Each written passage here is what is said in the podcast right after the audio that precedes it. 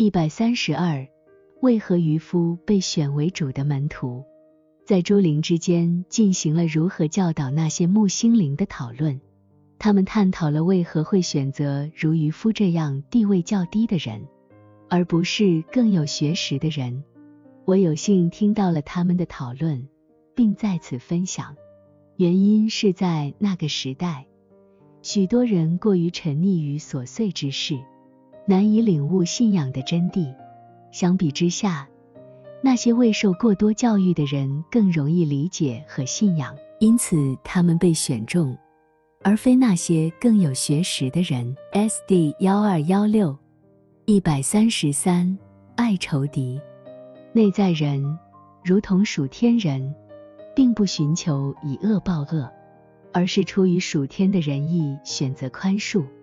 他们深知，在良善中的所有人在抵挡恶者时。主会保护他们，并且是根据他们里面的善为他们提供保护。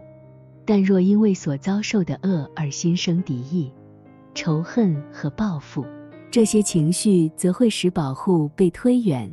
D.P. 二十五一百三十四，灵性意义上的教，灵性的发酵以多种方式在天堂中和地球上进行，但世上的人们不知道它们是什么。以及它们是如何形成的？这些教就是邪恶与伪谬被注入团体中，如同教被加入面粉和未发酵的葡萄之中。通过这一过程，抑制元素被分离，同质元素结合，从而产生纯净与透明。